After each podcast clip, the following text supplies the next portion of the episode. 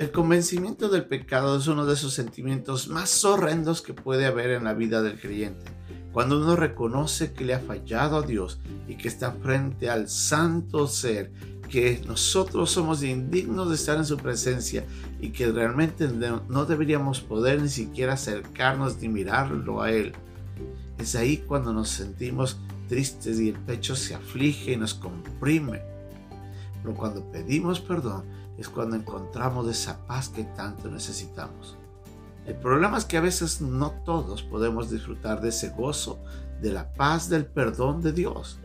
Y es ahí donde nosotros a veces perdemos una gran oportunidad de continuar nuestra relación con Dios, quien es fiel y justo para perdonarnos. En la lección de hoy día vamos a ver cómo Nehemías, junto al pueblo, cuando estaban leyendo la ley de Moisés, se dan cuenta de que habían fallado como nación y se, y se ponen de una manera muy triste a lamentarse y a llorar. Y los levitas se levantan y les dicen, no es la manera como tenemos que responder. Vamos a ver lo que los levitas le enseñan al pueblo en esta lección tan importante aquí en un momento con Dios.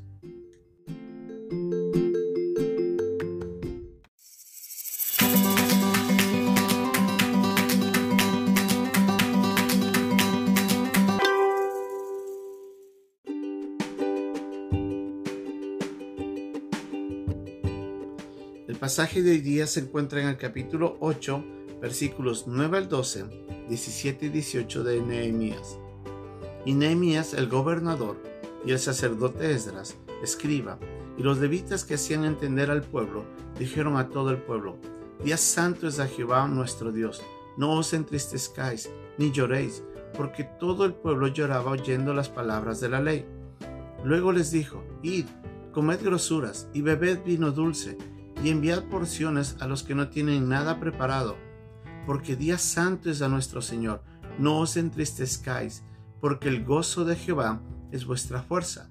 Los levitas, pues, hacían callar a todo el pueblo, diciendo, Callad, porque es día santo, y no os entristezcáis. Y todo el pueblo se fue a comer y a beber y a obsequiar porciones y a gozar de grande alegría, porque habían entendido las palabras que les habían enseñado y toda la congregación que volvió de la cautividad hizo tabernáculos, y en tabernáculos habitó, porque desde los días de Josué, hijo de Num, hasta aquel día, no habían hecho así los hijos de Israel. Y hubo alegría muy grande. Y leyó Esdras en el libro de la ley de Dios cada día, desde el primer día hasta el último, e hicieron la fiesta solemne por siete días, y el octavo día fue de solemne asamblea, según el rito.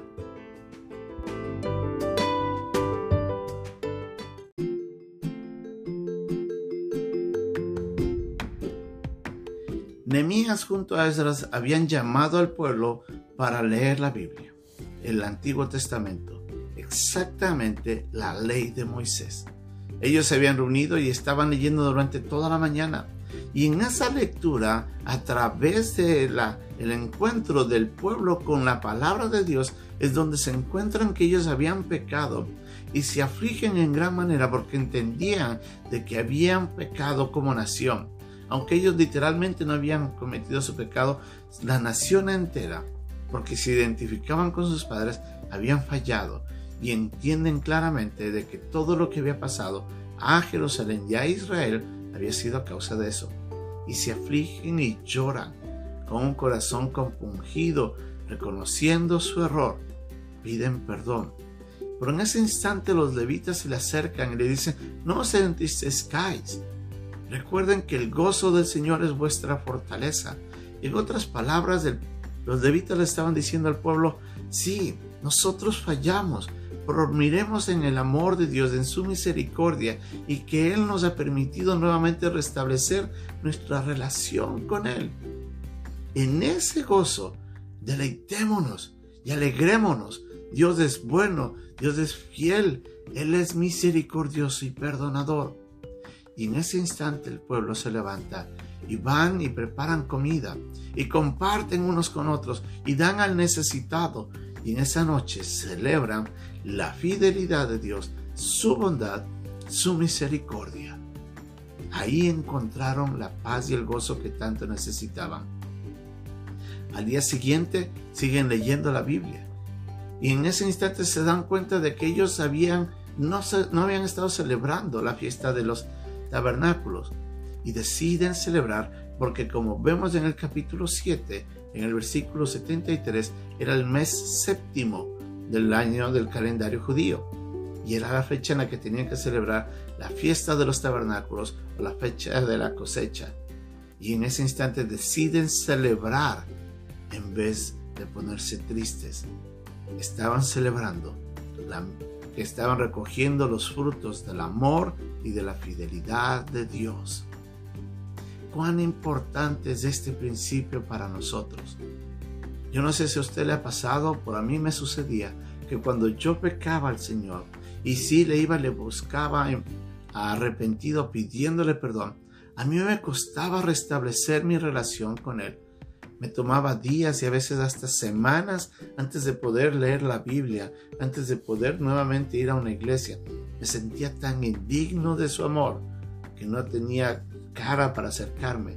Si hubiera sabido que si yo me acercaba a Él y le pedía perdón, reconociendo mi pecado, Él era fiel y justo para perdonarme y limpiarme de toda maldad. Si yo hubiera sabido eso, no hubiera perdido tanto tiempo acercándome a Dios. Yo vivía como el pueblo de, Jerusalén. Lloraba y lloraba por todo lo que había hecho, pero nadie me recordaba de que el amor de Dios estaba presto para restaurar esa relación y continuar como si nada hubiera pasado. Le puedo hacer una pregunta. ¿Es usted uno de ellos que se siente mal cuando comete un pecado y no sabe cómo regresar a esa relación con Dios? Puedo decir algo, el pueblo de Israel vivió lo mismo. ¿Qué es lo que hicieron ellos? Reconocieron que habían pecado. Sí, se compungieron en el alma, reconocieron su error, pidieron perdón por eso, pero aceptaron el perdón y continuaron la relación con Dios. Esa es la clave, el aceptar el perdón de Dios. Nadie, escuche bien, Nadie es digno por sí mismo de encontrar el perdón de Dios. Es a través de Cristo que nosotros podemos obtener eso. Y es por parte de esa fe en Cristo en que nosotros podemos recibir la restauración inmediata cuando vamos con un corazón afligido, realmente reconociendo nuestro error y pidiendo perdón. Hebreos nos dice que debemos acercarnos confiadamente al trono de la gracia confiadamente. No tenga temor. Si usted ha caído en pecado, o si usted ha reconocido de que todo lo que pasó en su vida fue a causa del pecado, aflíjase sí. Pida perdón, claro que sí. Pero acepte el perdón de Dios. Y eso le va a ayudar a usted a mantener esa relación constante con Él. No tenga temor. Pida disculpas. Arrepiéntese. Vuelva al Señor él es fiel y justo, y Él le limpiará de toda maldad. Usted siga adelante, no tenga temor. Celebre el perdón, la misericordia y la fidelidad de Dios a través de la obra de Cristo en nosotros.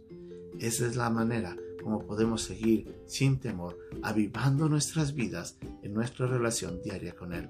Que Dios nos ayude a recordar este ejemplo maravilloso puede ayudarnos a nosotros a mantener una relación constante con nuestro misericordioso y fiel Dios. Que Dios nos bendiga.